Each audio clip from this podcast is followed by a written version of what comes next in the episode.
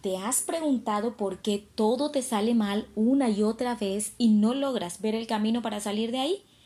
Soy Lila Ospino y te invito a que juntos veamos unas verdades que cambiarán tu vida.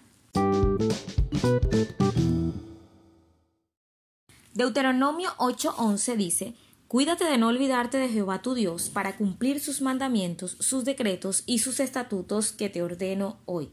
Mas si llegares a olvidarte de Jehová tu Dios y anduvieres en pos de dioses ajenos y les sirvieres y a ellos te inclinares, yo lo afirmo hoy contra vosotros que de cierto pereceréis.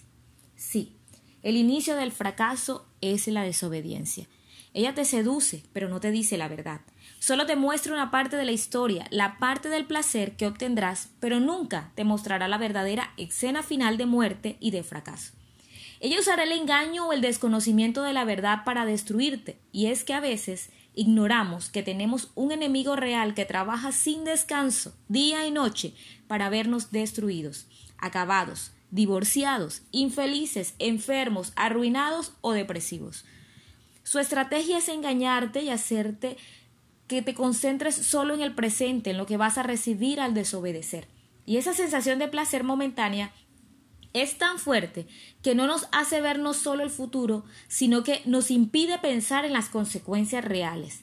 Pero mientras el enemigo te engaña, tu Padre bueno, el Dios Todopoderoso y Soberano, que no tiene necesidad de nosotros, ni es beneficiado con nuestras acciones, toma tiempo para enseñarnos a través de su palabra, de manera que conozcamos y entendamos cómo funciona su reino, a fin de que obtengamos no solo los beneficios de obedecer, sino también que conozcamos las consecuencias perjudiciales que obtenemos cuando desobedecemos. Por otro lado, la religión o la religiosidad nos han hecho creer que se trata de unas normas y prohibiciones u obligaciones aburridas, imposibles de cumplir, que no nos permiten disfrutar la vida a fin de que no podamos ver el amor de nuestro Padre que dice, Hijo, hay leyes que rigen tu vida espiritual y física, que quiero enseñarte porque te amo y quiero que te vaya bien. Te indicaré también lo que te perjudica, solo espero de ti un corazón que esté atento a ello y responda coherentemente a mi amor por ti. Pero más que normas, son límites que el Padre ha colocado porque sabe que en el momento que lo traspasemos nos harán daño y su única intención es cuidarnos por su gran amor. ¿Qué hace entonces que muchas veces creamos más a nuestro enemigo que a quien nos ama? Ahora, si no sabemos qué hacer, déjame decirte que sí sabes qué no hacer. Empieza por ahí. Sabes que no puedes estar con otra persona si estás casado. Sabes que no puedes mentir. Empieza por no hacer lo que sabes que no debes hacer y acércate al Señor porque su Santo Espíritu te enseñará y ayudará. Salmo 32, 8 dice, Te haré entender y te enseñaré el camino en que debes andar. Sobre ti fijaré mis ojos.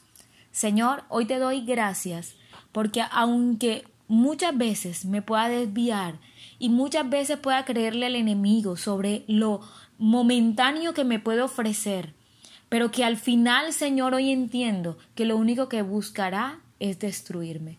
Señor, hoy soy desafiado a confiar en ti, en todo lo que tú has dispuesto, Señor, para mi beneficio, para mi bendición. Y hoy, Señor, decido salir de ese camino que me llevaba siempre al fracaso y paso de la obediencia a la obediencia de tu palabra, Señor, porque no solamente creo en ti, sino porque te amo, Señor, y voy a corresponder a ese amor.